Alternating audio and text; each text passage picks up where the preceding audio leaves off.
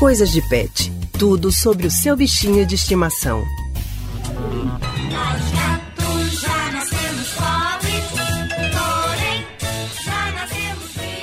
E ao som de História de uma Gata de Chico Buarque e Vinícius de Moraes, da peça Saltimbancos, que o Coisas de Pet de hoje entra no clima e fala sobre eles, os gatinhos.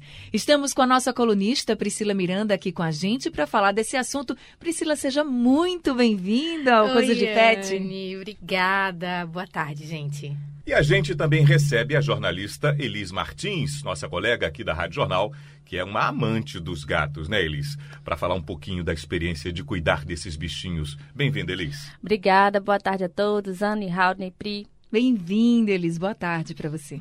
Realmente, Elis é uma apaixonada por gatos. Eu sei porque ela fala muito sobre eles no dia a dia, dos dois gatinhos que ela cuida, né, Elis? Sim. Quem conhece Elis sabe bem, viu, do amor que ela tem. Agora, Elis, há quanto tempo você cuida de gatos? Bem, vou dizer a verdade. Eu não tinha amores por gato. Mas aí eu conheci a minha primeira gata, que era Titi, o nome dela. Então eu comecei a me apaixonar por gato de uma forma que mudou totalmente minha visão sobre gatos. Então faz três anos que eu tenho a minha gatinha, uma gata vaquinha chamada Patrícia, que é preta e branca, e o meu gato que chama Angorá, é um todo branco que se chama Francisco. Olha, então já são três, né? Mas Titi, ela foi embora. Ah. F- Inclusive por conta da maldade humana. Ela era uma gata que tinha acesso à rua, comeu alguma comida estragada, que alguém colocou um veneno e partiu minha gatinha, mas ficou ela para sempre no meu coração. Que maldade mesmo. E como é a experiência de cuidar deles? Como eles são?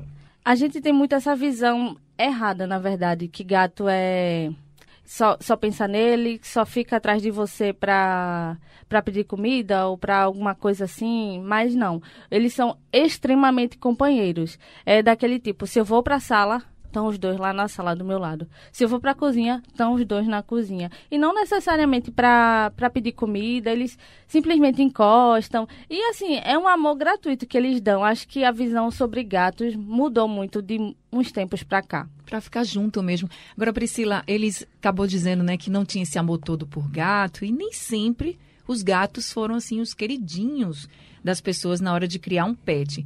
Existem alguns mitos e até alguns preconceitos, na verdade. A própria Elisa aqui já está comentando com a gente, mas existem vários outros, né? Exato, Anne. Ainda existem pessoas que dizem que gatos dão azar, que são traiçoeiros, e tem até os casos extremos, como ele citou, né, de maus tratos.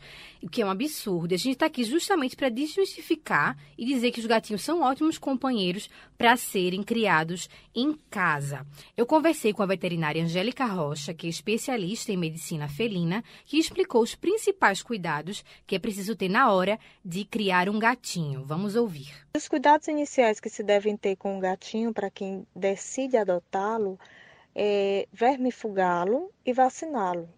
Diferente dos cães, a vacina dos gatos ela deve ser iniciada a partir dos dois meses de vida. A vermifugação já deve ser iniciada a partir dos 30 dias de vida. E, se possível, já vermifugar ainda a mãe gestante, para que esses filhotes já nasçam vermifugados. Mas nem sempre isso é possível. Então, quando a gente decide adotar, às vezes não conhece nem a procedência do gatinho e acaba adotando sem conhecer a origem, sem conhecer a mãe, e aí a gente já inicia o processo de vermifugação, que seria a partir dos 30 dias. O acompanhamento do filhote deve ser mensal, né, para ele concluir o protocolo vacinal. E com três meses ele deve receber a vacina de raiva. Passada essa vida inicial, esse período pediátrico, que a gente considera até os seis, sete meses de vida, o gatinho, se for fêmea, já começa a dar sinais de cio e o macho só entra no cio na presença da fêmea. A gente fala de cio e pensa logo na castração. E se é preciso ou não? Eles, os seus gatinhos são castrados? Os dois, tive que castrar. É, os comportamentos. É, é bem evidente como o comportamento do gato muda quando ele entra no cio. Como eu era gateira de primeira viagem, né? é, quando a minha gata Patrícia ela começou a entrar no cio, ela ficava se arrastando pela casa, ficava miando estranhamente de madrugada. Então, logo percebi que tinha que castrar ela. Então, fui numa veterinária de minha confiança e já iniciei o processo de castração. Como é que esse processo de castração, ele fica diferente, por exemplo, para machos, para fêmeas? Como é que funciona? Fica diferente sim, Anne. A veterinária Angélica diz que as gatas podem ser castradas mais jovens a partir dos 5 meses de vida.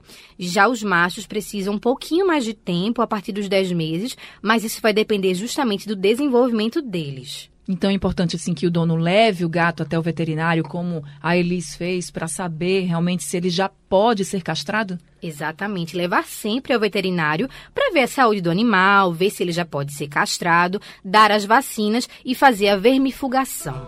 Então, para você que está ouvindo a gente aí, já viu que tem que levar o veterinário sempre, ficar sempre atento. E os gatinhos também são companheiros, né? Exatamente. Então espero que vocês que ouviram o nosso Coisas de Pet gostaram aí dos todas as recomendações, de todas as histórias aqui dos gatinhos de Elisa, as recomendações de Priscila, também da veterinária.